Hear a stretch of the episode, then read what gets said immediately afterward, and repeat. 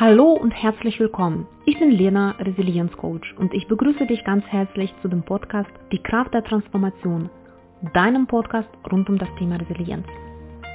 Heute habe ich für dich ein spannendes Interview mit einem jungen Mann, der seit Kindheit an Basketballspieler werden wollte.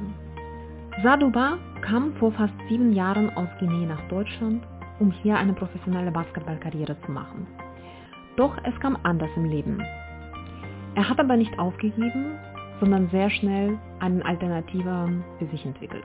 In der Podcast-Folge zum Thema Ziele und Visionen habe ich erzählt, dass es wichtig ist, Ziele zu haben, aber genauso wichtig ist es, falls etwas nicht so läuft, wie man sich vorstellt, sich umzuorientieren und einen alternativen Plan, einen sogenannten Plan B zu entwickeln.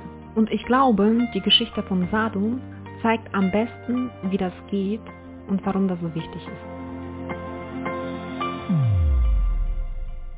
Lieber Sadu, ich freue mich sehr, dich in diesem Podcast begrüßen zu dürfen. Erzähl uns, wie bist du überhaupt zum Basketball gekommen und wie hat dein Traum bzw. deine Leidenschaft angefangen? Elena, danke, dass ich da so dabei sein darf. Und ja, zuerst mal zu sagen, was kurz über mich. Also ich bin Sadu, ich bin gerade vor ein paar Monaten 23 geworden und ja, ich bin in Guinea geboren und dort also aufgewachsen. Auch ich bin also mit 15 nach Deutschland gekommen. Ja, also Basketball, also für mich also das eigentlich das hängt an, an die ganze meine Familie an. Also bei uns zum Beispiel fängt es von meinen Großeltern. Beide waren komplett riesig, also große Basketball-Fan und und dazu auch noch zwei rivalisierten Teams also gefeiert hatten, die Boston Celtics und die Chicago Bulls. Und da bei uns, also zum Beispiel damals, als ich kleiner war, bei die Teams, die beide Teams so eine, eine höhere Bund und Wochenende zu Hause. Und als Kleinkind konnte ich nicht eine, eine Trikot von, von, also eine rote Trikot tragen oder eine, eine grüne, also weil war für die beiden Teams ihr Haupttrikot äh, Farben. Und einer von beiden von meinen Großeltern haben sich immer gesagt, nein, das darfst du nicht, du musst neutral sein. Und mit acht habe ich angefangen, also nochmal mit äh, im Team zu spielen, aber sonst als Kleiner schon hatte ich schon mal einen Basket, kleinen Basketballkorb zu Hause und weiter immer gespielt. Ja, also da mit acht habe ich angefangen, im Team zu spielen. Ich konnte mich nicht was anderes vorstellen, als, als äh, irgendwann mal später mein Leben als Basketballer. Also, weil für mich war alles damals als Basketballer. Also zur Schule auf dem Weg zur Schule hatte ich einen Basketball gehabt und zu Hause. Ich bin bei meinen Großeltern aufgewachsen und die beim Kochen oder so, was bei anderen entstand zu helfen. Und ich hatte immer einen Ball am Dribbeln bei uns in der Hof. Und dann, dann ist auch so, danach auf meiner Zeit in Guinea und hatte ich nicht, man hat diese Perspektive nicht so schneller bekannt zu werden. Und aber ich hatte ja diese Glück also mal gehabt, also weil ich habe da damals als Klein in alle, also fast alle Level gespielt und die meiste Zeit habe ich also mit Leuten gespielt, die fast drei, vier Jahre älter als ich oder sogar manche waren fünf Jahre älter als ich.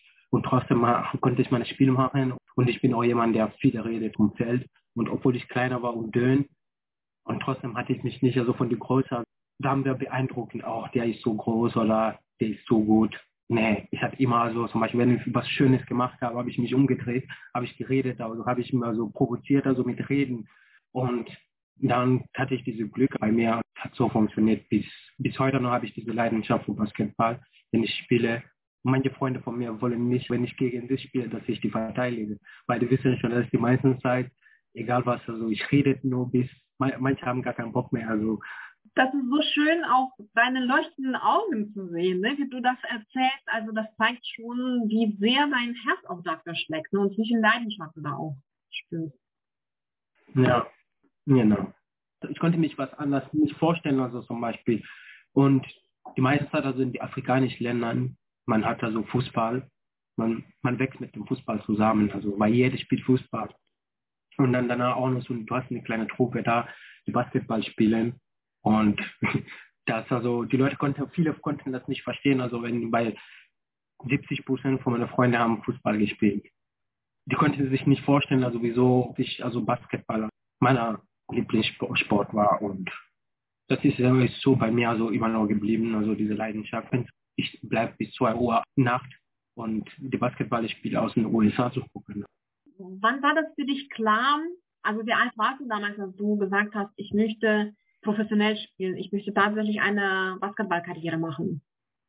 Und da fing an schon, also als ich ja so, sagen wir, zwölf, genau, da habe ich ja so eigentlich meine richtige Durchbruch gehabt in meiner Schule, weil bei uns man hat diese Juniorliga sind von der von, von der Schule also abhängig also man wechselt also der Basketball also man hat die Professionellen die in der ersten Liga spielen und dann du hast diese zweite Liga und das ist auch von den Highschoolen also die meisten Zeit also haben diese Turnieren organisiert.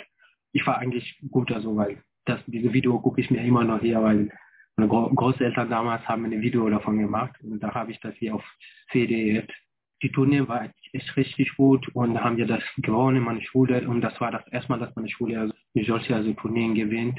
Und für mich also dann diese Freude, da die Leute zu sehen, also als wir zurück in der Schule kamen mit dem Trophäen und dann diese ganze Jubiläum, also wer, unsere Schule war vier Etagen hoch und dann besitzt schon auf dem Balkon überall Leute. Das war ein Erlebnis, also das als Kleinkind hätte das nicht vergessen.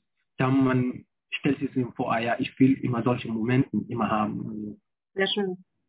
Das war der zündende Moment, wo er gesagt hat, das ist mein Traum. Ja, genau. Wie kam es dazu, dass du die Perspektive bekommen hast, nach Deutschland zu kommen, um da auch weiter Basketball spielen zu können? Ja, man hat schon also diese in der Welt große Liga, man hat so zum Beispiel der USA als Top-Liga und dann man hat dann Türkei, Spanien und dann kam Deutschland, Frankreich also als bessere Liga und aber Deutschland also ist auch bekannt als von Ausbildung her als Basketballer in Westeuropa als einer der Besten zu sein. Und damals hatte ich ja so eine Chance, also mit in meiner Viertel hat da Leute gewohnt, die Guineaner waren, aber trotzdem, die sind ja so in Deutschland ja geboren und aufgewachsen. Wenn sie jeden Sommer da waren, so haben wir über Basketball geredet. Und dann irgendwann mal kam das als zwischen 14, dann kam also bei uns in Guinea erstmal nach diese Machtwechsel und dann kam die Inflation und dann man konnte also zum Beispiel für Eltern wird es dann schwer, also mehr Kinder sogar zu erzählen oder und einfach so, das Leben ist schwer dann geworden für alle, also. Und dann für mich also danach war meine Träume zu schaffen, ich musste aus Guinea und dann diese Träume zu erfüllen. Und dann da kam das zu Europa. Und dann in Europa war schon als Französisch, also Muttersprachler.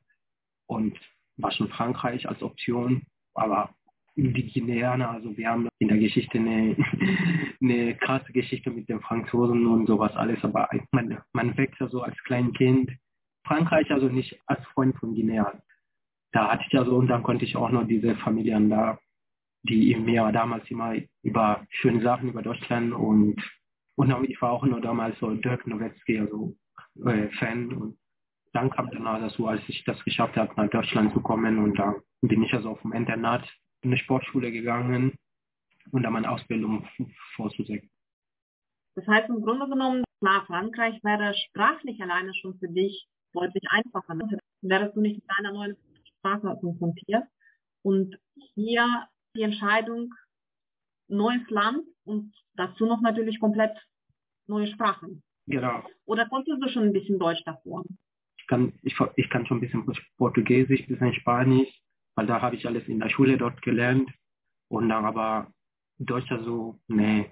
Hattest du denn keine Angst? Komplett neues, fremdes Land? Du alleine, auch ohne Familie, mit 15 Jahren noch dazu eine komplett neue, für dich noch fremde Sprache? Nee, also eigentlich, also vielleicht also in der Perspektive als Europa, als wenn man von Europa her betrachtet, also ja, 15-Jähriger, also der weg von seinen Eltern geht und was seine Träume also zu finden.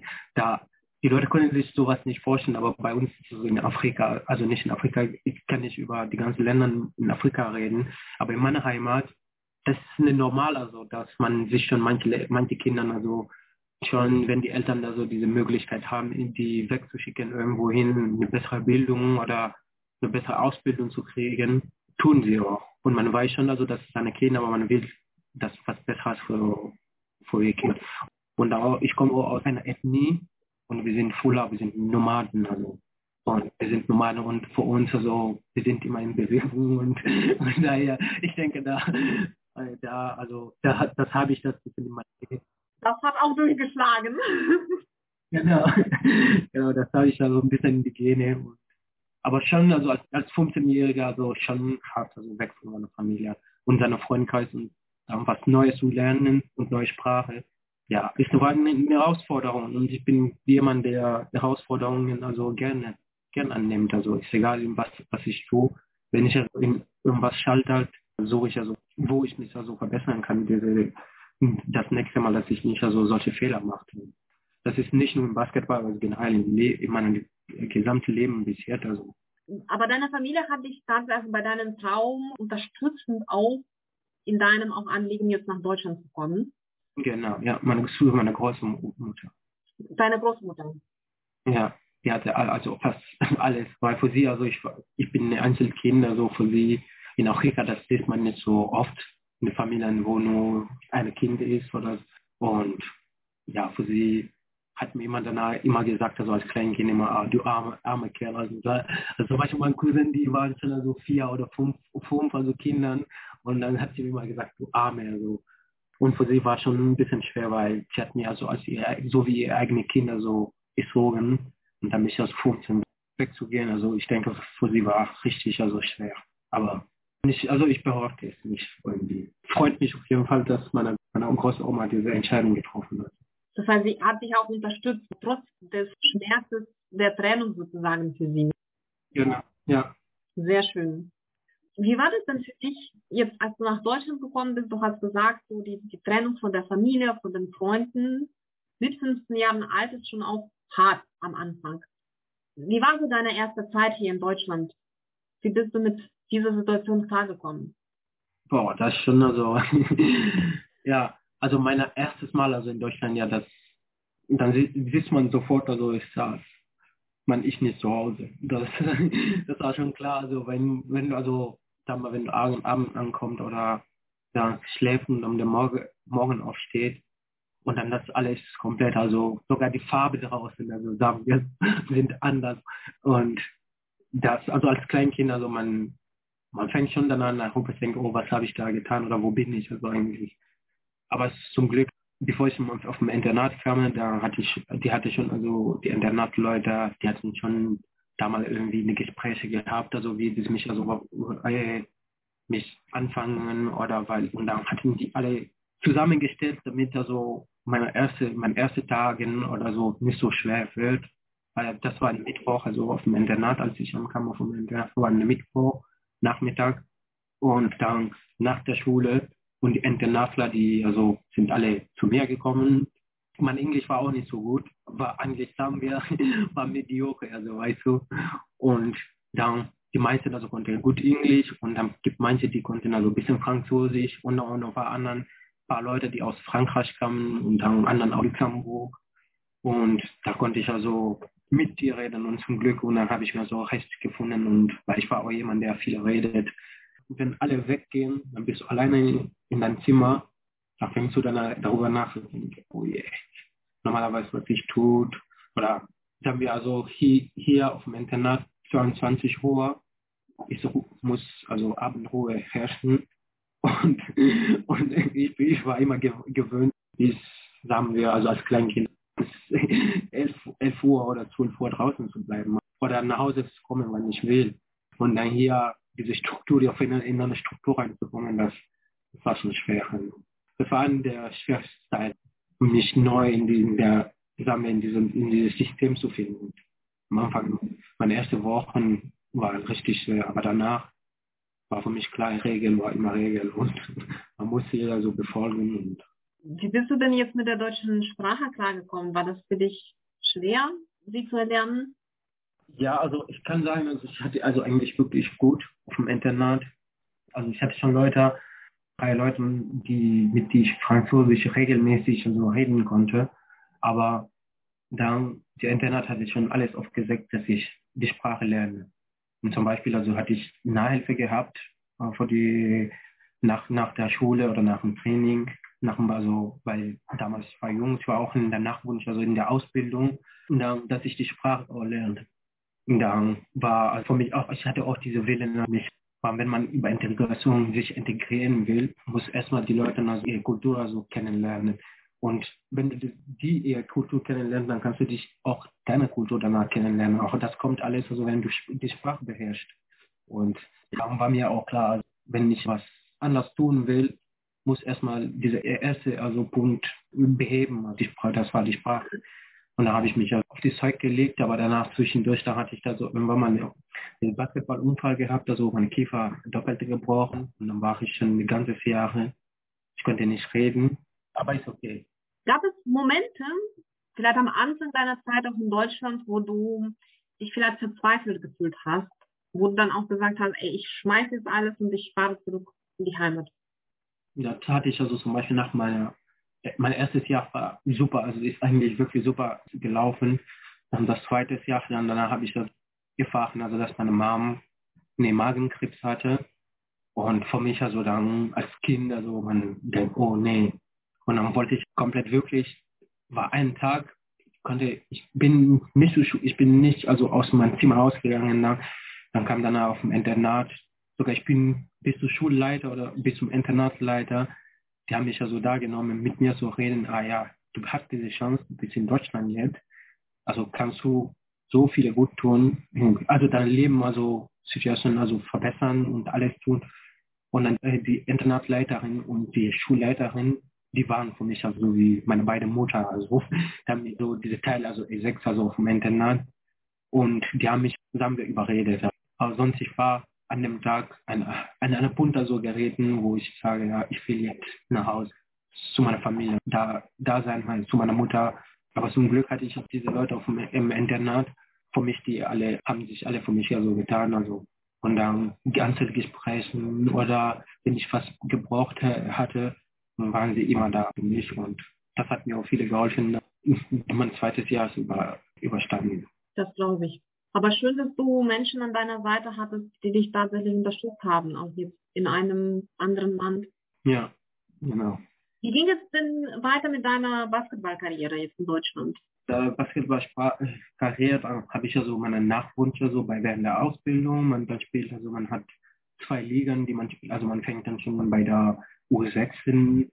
Dann da habe ich das alles gespielt, dann U18, dann dann hatte ich auch BBL, das ist die Juniorliga, da habe ich da gespielt, dann NBBL.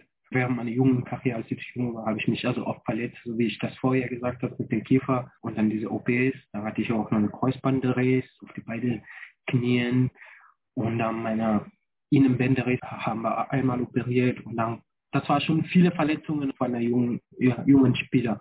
Obwohl die Talent, also sagen wir, die Talent war nicht der Beste in meinem Team, aber gehörte zu den Leistungsträgern so. Aber irgendwann mal muss ich was anders, also weißt du, mir anders an, an anderen Spielweise für mich also entwickeln. Dann, das war schon also nach meinem zweiten OP, das der linke Kreuzbandriss. Und dann da habe ich also einfach ein anderes Tempo, also zu spielen, ein langsamer Tempo. Aber dann, dann irgendwann mal, das hat auch nicht so oft funktioniert. Da hatte ich auch danach dann eine richtige schwere Schulterverletzung gehabt. Und dann das habe ich also, das träge ich also eigentlich immer noch. Und und dann für mich also danach, das hat also eine große Wirkung für meine spätere Entscheidungen mit, mitgewirkt. Also. Aber sonst meine Basketballkarriere, also habe ich also schon die Nachwuchsliga, also das die ganze Bereiche also gespielt. Da hatte ich also angefangen in Regionalliga zu spielen und also die Karriere also war schon, dann danach habe ich die also selber jetzt danach beendet, also fast. Ja. Das heißt im Grunde genommen wegen vieler Verletzungen musstest du im Grunde genommen deine Karriere beenden. Genau. Wie ist dir diese Entscheidung gefallen? War das schwer für dich? War das irgendwie ein gewisser Prozess? Ja, ja, eigentlich war ich war verletzt, hatte ich eine Kreuzbandriss ähm, nach dieser OP. Dann habe ich angefangen, mir die Gedanken darüber äh, zu machen. Aber das für mich also danach war nicht so klar, ob ich was anderes tun will außer Basketball. Und dann, dann kam danach später, also als das die Verletzung geheilt wurde, habe ich da eine gute, gute Saison gespielt. Und dann, dann kam die Saison danach, da habe ich mich also wieder auf dem Schulter verletzt. Und dann meine Physio, die Frau Schneider. Und dann die meinte, so viele Verletzungen also von einem jungen Körper, das ist echt ja so viel. Also, weil man, du hast, also sagen wir, eine Resister von jemandem, der fast 40 Jahre alt ist. Und solche Verletzungen. Und dann vielleicht versucht ihr jetzt anfangen, an die Gedanken zu machen Und dann, das hat mir an dem Tag richtig auf dem Kopf, also, und dann, als ich wieder zurückkam auf dem Internat, habe ich auch danach mit meiner Isila angefangen, mit ihm darüber zu reden, naja, was wäre denn, wenn ich nicht also mehr Basketball spielen kann? Was, was wird mit mir? Also wenn ich also, sagen wir jetzt, diese ganze Energie, die mir übrig bleibt, nur auf Basketball reinstecke und dann das nach, am Ende, das wird gar nichts. Dann habe ich gar keinen Schulabschluss.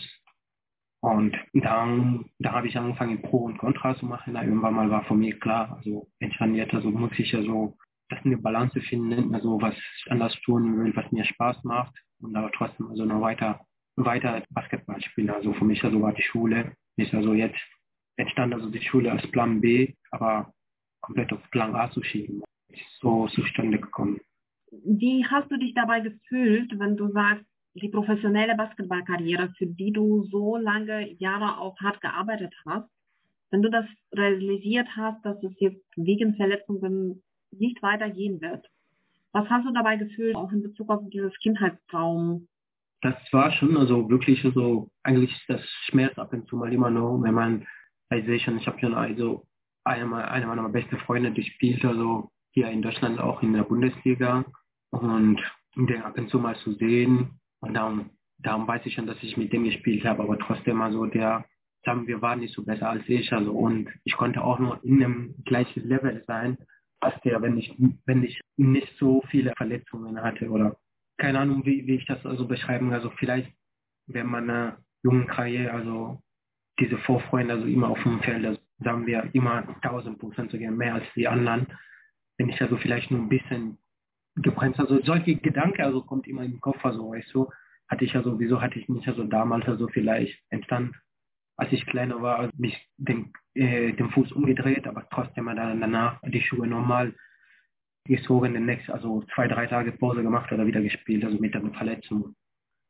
Und dann das, also normalerweise, wenn man verletzt ist, man muss sich Zeit nehmen, dass das sich heilt, das alles schonen. Aber bei mir also war immer, wollte immer weiterspielen. Aber ab und zu mal habe ich ja so Schmerzen gefühlt, da habe ich meine Trainer fast gar, das gar nicht gesagt.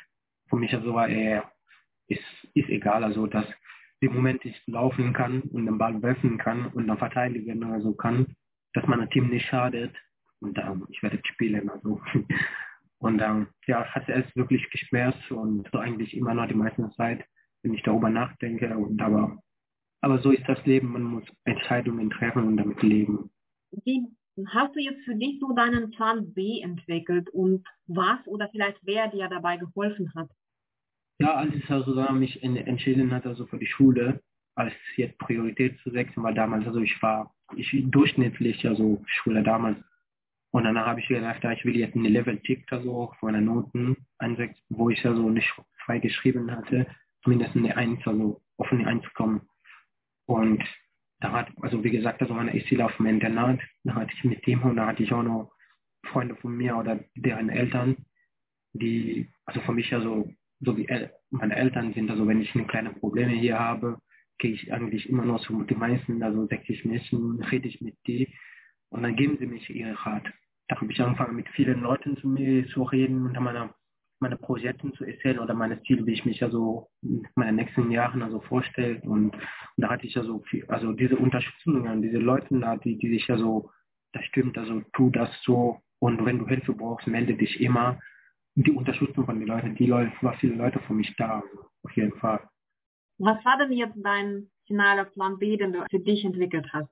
Genau, jetzt mein Plan, mein anderer Plan B ist jetzt also meine Schule und Ausbildung fertig zu haben und dann jetzt studieren, also, oder wenn ich noch, sagen wir, die Energie habe, also was zur Schule, also oder Unis wieder zu Uni zu gehen und und dann arbeiten und dann irgendwann mal, sagen wir, die nächsten 15 Jahre wieder in der Heimat also zu gehen und dann dort zu gehen, also zum Beispiel als, als normal arbeiten und dann mich was selber was auf die Beine zu stellen und gleichzeitig auch dort die Kinder trainieren und dann die als ich also erzählen, also weil ich habe schon mal sowas hier erlebt.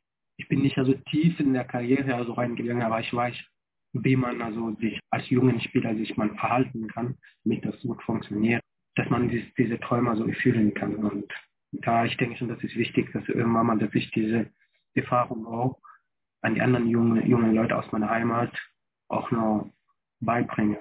Diese ganze Erfahrung, was ich hier gesammelt habe, vom persönlich zum sportlichen oder zum ach, Kollegen an der Arbeit und sowas alles oder und generell oder in der europäischen Kultur. Weil die anderen, die Leute dort haben eine andere Vorstellung von Europa. Verrätst du uns noch, in welchem Bereich du die Ausbildung machst? Genau, ich mache meine Ausbildung als Kaufmann für Spedition Logistik äh, Dienstleistung bei KDHL Express, also in Bonn. Und ich bin in meiner, also eigentlich mein zweites Jahr jetzt durch. Ich fange schon nach nächstem, nächsten Monat mein drittes Jahr. Auf jeden Fall, also ist einer der besten Entscheidungen, also was ich bis die letzten fünf Jahre getroffen habe, das ist eine Ausbildung zu machen. Und das macht mir so viel Spaß, in der Firma da zu sein. Sehr schön. Wie hat denn deine Familie und deine Freunde vielleicht auch deine Entscheidung oder deinen Plan B wahrgenommen? Was haben sie dazu gesagt? Ja, meine Familie zum Beispiel, da das ist eine Seite, das ich vielleicht vergessen habe am Anfang zu sagen. Ich hatte diese Glück, also ich bin in einer Familie aufgewachsen, wo also der fast nicht keinen Abschluss hat. Das haben wir hier, wenn in Deutschland ja sagt, einen Realschulabschluss. Die meisten Leute schon haben schon Knie besucht oder haben schon ihr Abitur oder haben eine Ausbildung und für uns Kultur, also sich zu bilden, war immer ein wichtiger Bestandteil von unserer Familie und, und meine Großeltern hatten auch viele Wert drauf gelegt, dass ich also die Schule immer besucht und dann immer not, gute Noten also liefert. Also. Und dann, als ich das meiner, zum Beispiel damals meiner Oma aufgezählt dass die, für sie war es schon klar, also ich, meine, ich hätte mir sogar danach den Spruch gemacht, der, wie kannst du denn als Basketballplan A sagen? wenn, wenn du die Schule, also du meinte ja für uns, also ist immer deine Schule, deine Bildung erstmal ist als erster Punkt also gewesen. Nur du hattest diese Vorstellung in deinem Kopf, Basketball, Basketball. War für sie, war sie schon normal, also sie waren, haben sich darauf gefreut, dass ich schon jetzt weiß, was ich tun will, außer Basketball. Also. Du hast gerade erwähnt, dass zu realisieren, dass du deinen Traum jetzt nicht verwirklichen kannst, war sehr schmerzhaft. Mhm. Was hast du aus diesem Schmerz für dich gelernt, mitgenommen? Was ich gelernt habe, man muss immer kämpfen, muss immer, also wenn du dir ein Ziel hast im Kopf, haben wir, wenn jemand anderen da 100% gibt, dann du musst also 10.000% geben. Jede Träume, also wenn du über was träumst, dann gibt einen anderen, der vielleicht die gleiche Träume, also so wie du hast, also zum Beispiel sagen wir in der äh, Sportbereich oder Entertainment oder generell, also dieser Bereich, alle Jungen haben die gleiche Ziel so ich will schon Profi werden und ich will das große Geld haben. Das ist nicht nur Gerede. Man muss nicht nur sagen, naja, ich will das haben und dann nicht dafür tun. Zum Beispiel, ich mein Opa hatte immer früher gesagt, also wenn du in der Gym reingeht, in der Halle, zu sagen, ja, ich will besser werden und dann, dann nach jedem Guten, die ich mit Post mache, wirst du nie besser sein. Wenn du sagst, ja, ich will besser werden, dann wenn du da reingehst, dann gibst du drei Stunden ohne Pause. Und dann, wenn der Trainer dir sagt, dass zum Beispiel wir treffen uns um 10, dann du bist da erst um 9. Diese Einstellung im Kopf, da, das habe ich also mitgenommen, also immer kämpferisch zu sein, nichts abzugeben und das habe ich mitgenommen. Ja, und ich denke, das wird immer meiner, an mich so hängen, diese Geist zu kämpfen, also über, wenn ich was will. Das ist ja das Schöne am Sport, diese Teamgeist. Hat dich diese schmerzhafte Erfahrung ein Stückchen auch von deiner Traumkarriere dich zu verabschieden, hat es dich stärker gemacht? Ja, auf jeden Fall. Und zum Beispiel im Moment, also ich spiele also eigentlich immer nur Basketball und aber nur jetzt, ich habe diese ganz anderen Vorstellungen nicht mehr im Kopf, so wie früher. Und mal alle meine Schuhe, also steht schon also Big Great, also immer, ich schreibe ich immer, steht immer auf meiner Schuhesäule und dann Big Great, also was ich alles tue, muss, ich muss also gut daran sein und das nehme ich also davon, immer die, von dieser ganz ganz große Karriere, also was ich gehabt habe. Das kann ich tatsächlich bestätigen, dass du diese Einstellung, ne, immer dich weiter zu verbessern, immer kämpfen im positiven Sinne, immer dich weiterzubilden. Und das lebst du tatsächlich heute auch im, im Rahmen deiner Ausbildung. Was hast du denn noch sonst wo in Deutschland so in den letzten Jahren für dich gelernt, wo du sagst, okay, das ist die Erfahrung, die auf jeden Fall für mich ganz, ganz wichtig ist? Viel, also zum Beispiel Leute umzugehen und, und auch noch Pünktlichkeit. Also das habe ich ja viel, viel in Deutschland ja gelernt. Also, also für mich also ein, die deutsche Kultur ist ein Teil von mir geworden. Also ich habe viel von, von die Deutsche gelernt. Ja, ich habe äh, viele also Aspekte also von, Deutsch, von der deutschen Kultur habe ich also fast ein bisschen gelernt. Und weil ich wohne in einer kleinen Stadt und haben fast jeder kennt jeder. Und das hilft mir, also hat mir auch viele geholfen, also diese Zusammenleben mit Leuten und dann zu sehen auch, dass die Leute offen sind, auch nur deine Kultur zu akzeptieren und dann, oder was du bist. Und habe ich ja so viel mitgenommen. Du hast aber Basketball als solches ja nicht aufgegeben. Du hast nur die Karriere aufgegeben, aber die Leidenschaft ist noch da. Ja, auf jeden Fall.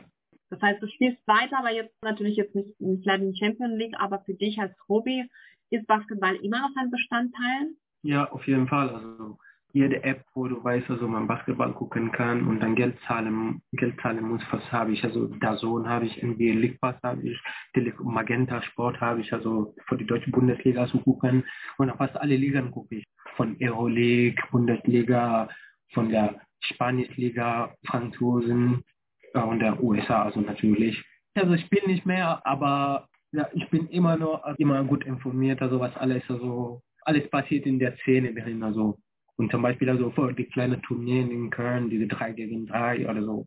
Weil also man hat diese Community, ist eine kleine geschlossene Gesellschaft. Also ist nicht so einfach da rauszukommen. Aber freut mich, also ich diese Nähe vom Basketball immer noch haben. Sehr schön. Und gibst du noch den Ball in den Kopf, wenn du Freizeit hast? Ja, das, das mache ich also sogar, wenn wir gleich fertig sind, da habe ich also gleich sogar Training. Deswegen ich bin sechs Jahre mit dem Traininganzug. Also und na, also für mich, also Basketball ist sieben Tage. Sehr schön. Das heißt, du hast Leidenschaft jetzt nicht aufgegeben. Nee, das nicht. Man muss manchmal so ein bisschen anjustieren, so seinen Weg ein bisschen anpassen ja. an die Umstände, aber schön, dass du das weiterhin für dich auch lebst, auch diese Leidenschaft. Ja.